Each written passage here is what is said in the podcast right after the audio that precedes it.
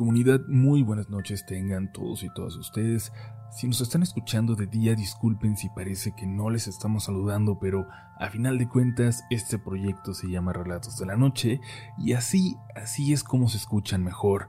Pero les agradecemos a todos que nos escuchen a cualquier hora, en cualquier lugar. Tan solo les invitamos a que en algún momento repitan ese relato que escucharon de día por la noche.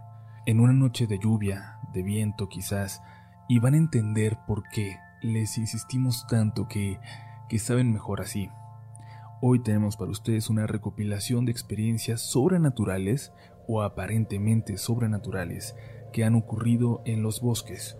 Una recopilación para tener en cuenta la próxima vez que atraviesen o visiten uno. Estás escuchando Relatos de la Noche.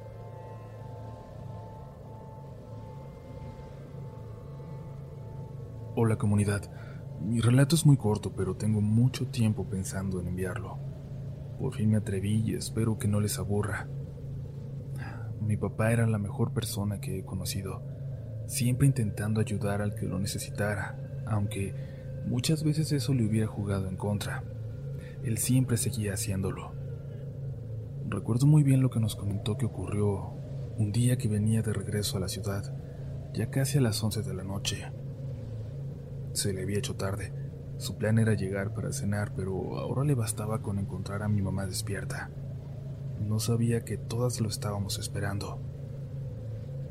En ese entonces no había teléfonos celulares, así que no nos pudo avisar que algo había ocurrido y le de llegar incluso más tarde. No nos pudo avisar cuando, en medio del bosque, a las afueras de la ciudad, en medio de la zona más oscura, se encontró con un coche averiado con sus ocupantes pidiendo ayuda. Incluso mi papá, así de confiado como era, de dispuesto a ayudar, hubiera creído que eso era muy arriesgado, pero no podía dejarles solos. Al lado del camino pedí ayuda a un muchacho con un niño muy pequeño, probablemente su hijo. Así que mi papá tuvo que detenerse a preguntar qué necesitaban. Solo requerían de un gato para cambiar de llanta porque el que llevaban se había vencido. Mi papá se detuvo unos metros adelante. Esa zona le gustaba. Por allí solíamos ir a acampar. Está lleno de pinos y en épocas de lluvia como esa, la vegetación se volvía muy espesa. Era un bosque verde lleno de vida. A esa hora, sin embargo, como casi cualquier lugar así, se veía algo tenebroso, peligroso. Mi papá no podía dejarlos ahí.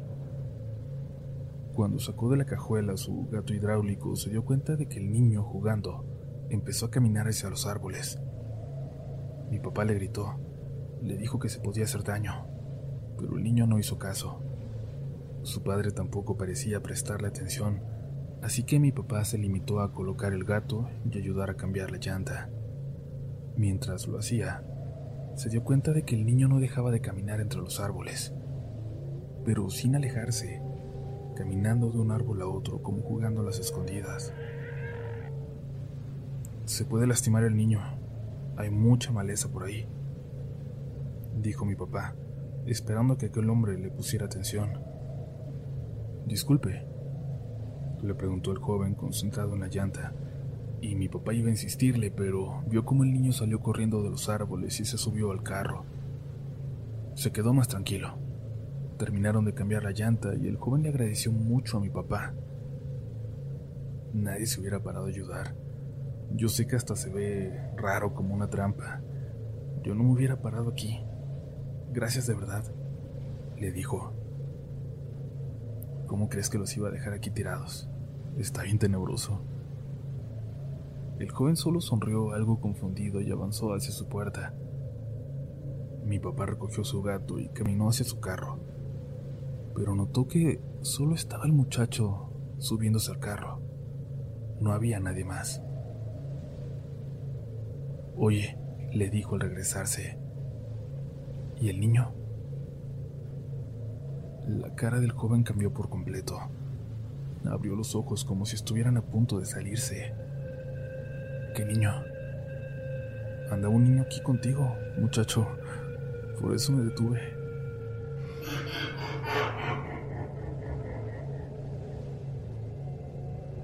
Escucharon los dos, muy clara, una risa que venía de la parte de atrás. El joven solo le pidió a mi papá que se subiera a su carro y que los dos se fueran de ahí. Esperó hasta que mi papá arrancara primero y luego condujo detrás de él. Cuando salieron del bosque unos diez minutos después, se pararon en una gasolinera y mi papá guardó bien el gato, que en aquel momento solo había echado en el asiento del pasajero. Intercambiaron comentarios por unos minutos antes de continuar. Cuando mi papá quiso insinuar que tal vez aquello que vieron y que escucharon era algo bueno porque si el niño no hubiera aparecido, él no se hubiera detenido. El joven le dijo que justo cuando su llanta se reventó de repente, creía haber escuchado una risa, como de un niño pequeño, como la que escucharon antes de arrancar. Hasta el día de su muerte, mi papá sostuvo que este relato fue real y que fue lo más aterrador que le ocurrió.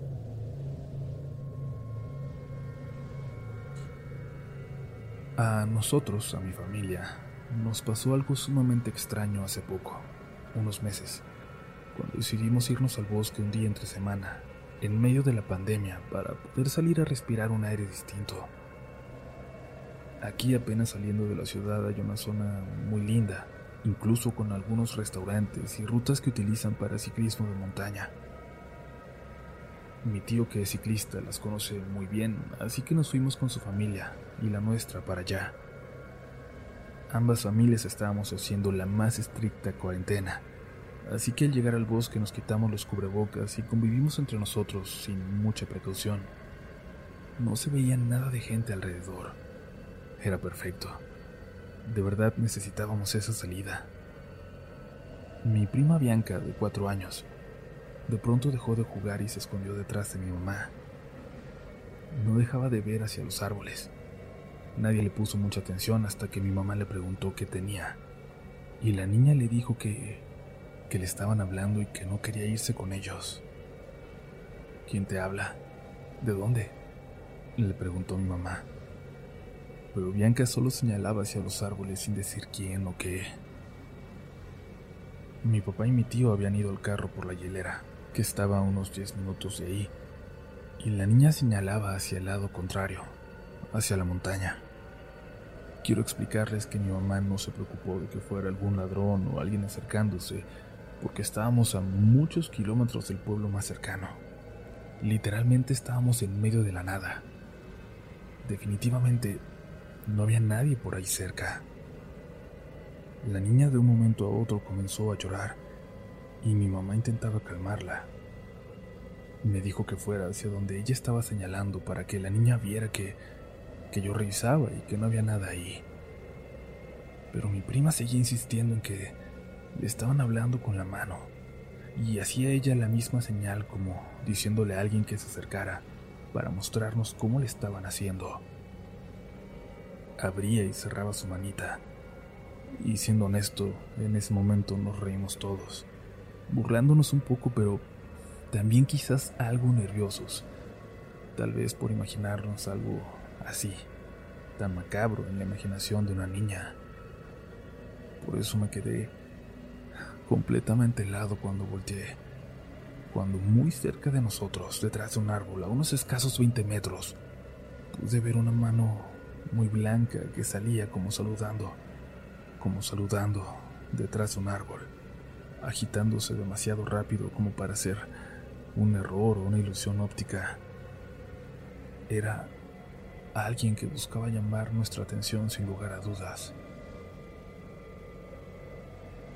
El grito de mi mamá detrás de mí y luego los pasos de mi tía alejándose de ahí con la niña me hicieron darme cuenta de que no solo yo lo estaba viendo. La manita, la mano se escondió de nuevo detrás del árbol y mi mamá me gritó que no me moviera, que me quedara en donde estaba parado. Aunque hubiera querido, creo que creo que no podía moverme. No podía correr. Mis piernas no me respondían. Mi mamá pasó al lado de mí para dirigirse hasta aquel árbol. No le quité la vista de encima. Nadie pudo escapar, pero cuando mi mamá llegó para ver detrás de él, ya no había nada. Mi papá y mi tío revisaron después toda la zona alrededor y no encontraron nada raro. Pero mi tía no dejaba de hablar de... de la mano. De la mano con el guante que se había asomado para saludarnos. Yo solo la vi muy blanca, pero mi mamá coincide también en que era una mano con un guante, como esos que usan los payasos. Nos fuimos de ahí mejor y nos quedamos en un espacio no tan lindo, pero muy cercano a un estacionamiento de la gente del lugar. Les comentamos a ellos lo que vimos, pero no tenían idea de lo que pudo haber sido, ni recordaron ninguna historia de algo parecido. Yo sigo sin creer que eso vi, pero estoy seguro de que lo hice, de que lo vimos, de que algo nos estaba llamando en ese bosque.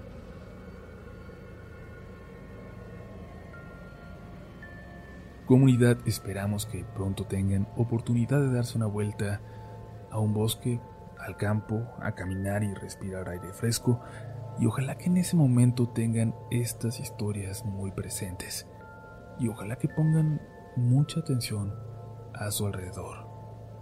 Recuerden seguirnos en nuestras redes sociales, en Instagram y en Twitter estamos como RDLN Oficial, ya saben que nos encantará leerles por allá.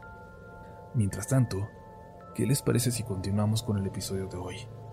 Porque aún quedan relatos de la noche.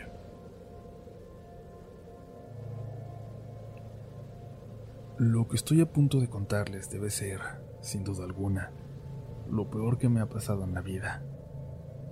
Nunca me he sentido de esa forma, con tanto terror como aquella noche. Nunca tuve tantas ganas de que amaneciera, de ver el sol de nuevo Hace ya más de 10 años pasamos una etapa difícil como familia. Mi papá perdió el trabajo que nos había mantenido por mucho tiempo.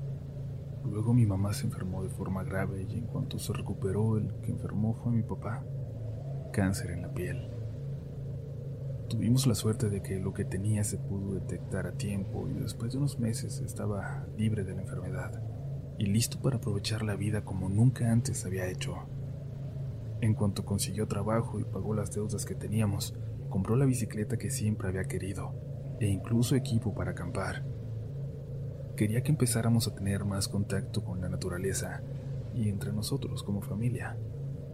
Que tuviéramos una escapada de vez en cuando para convivir, para convivir en familia como no hacíamos durante la vida cotidiana por las ocupaciones de cada quien.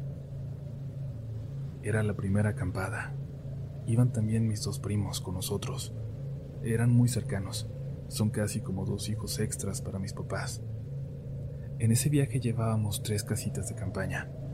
Una grande para mis padres y dos pequeñas. Una para mi primo y mi hermano menor y la otra para mi prima y para mí.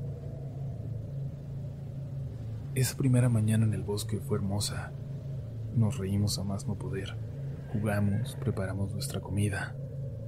Mi papá y los chicos incluso se fueron a explorar un rato y mi prima y yo decidimos quedarnos con mi mamá. Cuando comenzó a oscurecer nos llegaron las primeras gotas de lluvia y nos empezamos a preocupar. A la media hora aparecieron por fin por el sendero. Venían muy serios los tres. Les preguntamos en reiteradas ocasiones si todo estaba bien, si había pasado algo, pero no nos contestaban. Cenamos rápido y mi papá nos dijo que era mejor irnos a dormir, pero apenas estábamos preparando el café. Mi hermano y mi primo se metieron directamente a su casa de campaña. Mi papá nos dijo a nosotros que nos apuráramos. Era muy temprano y nos llamaba la atención su petición. Incluso había dejado de llover.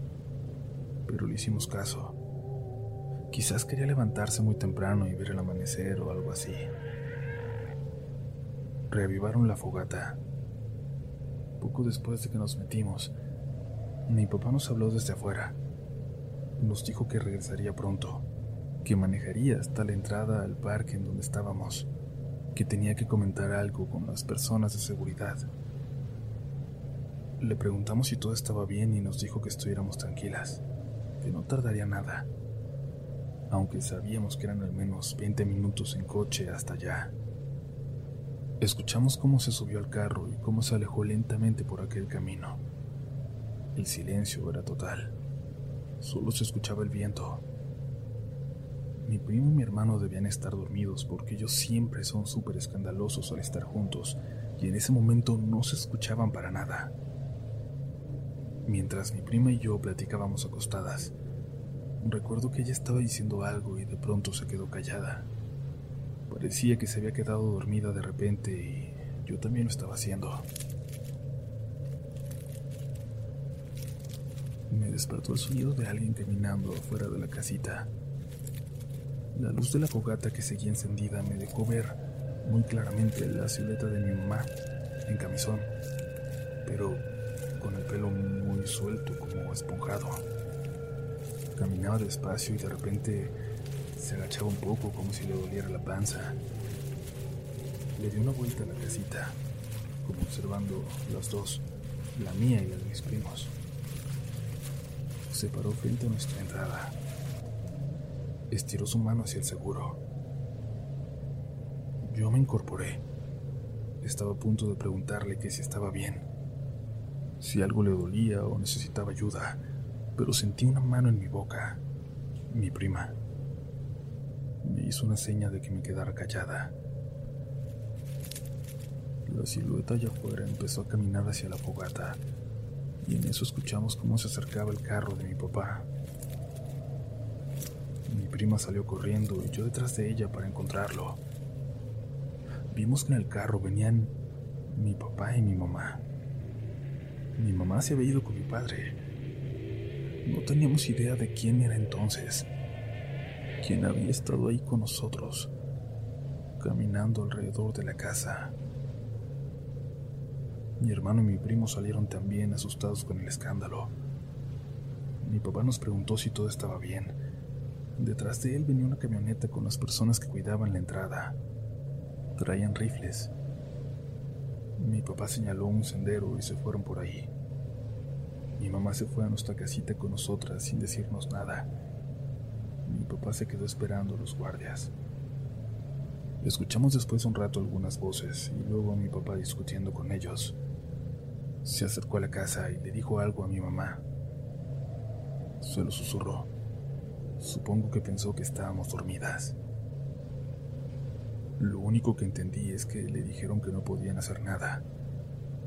Se alejó el carro de los guardias y mi papá se la pasó despierto afuera de la casa de campaña. Nosotros también, adentro, en silencio.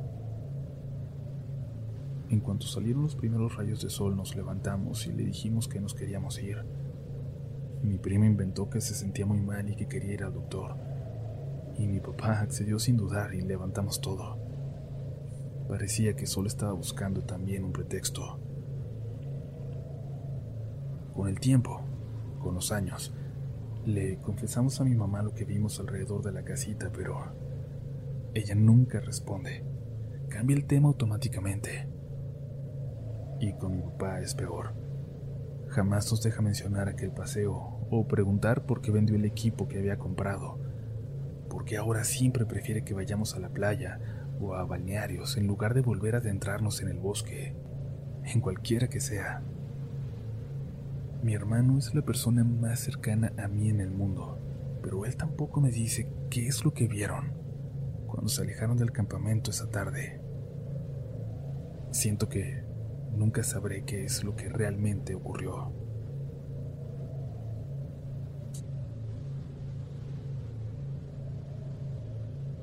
Si te gusta este contenido, no dudes en suscribirte para que estés pendiente de lo nuevo que tenemos cada semana. Síguenos también en Instagram y Twitter, donde nos encontrarás como RDLN Oficial. Y también puedes suscribirte a YouTube, donde tenemos varios relatos nuevos cada semana.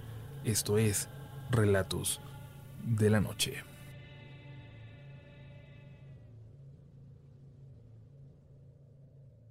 ¿Quieres regalar más que flores este Día de las Madres? The Home Depot te da una idea. Pasa más tiempo con mamá plantando flores coloridas, con macetas y tierra de primera calidad para realzar su jardín. Así sentirá que es su día todos los días. Llévate tierra para macetas Bigoro por solo $8.97 y crece plantas fuertes y saludables dentro y fuera de casa. Recoge en tienda y sigue cultivando más momentos con mamá en The Home Depot. Haces más, logras más. Más detalles en homedepot.com diagonal delivery.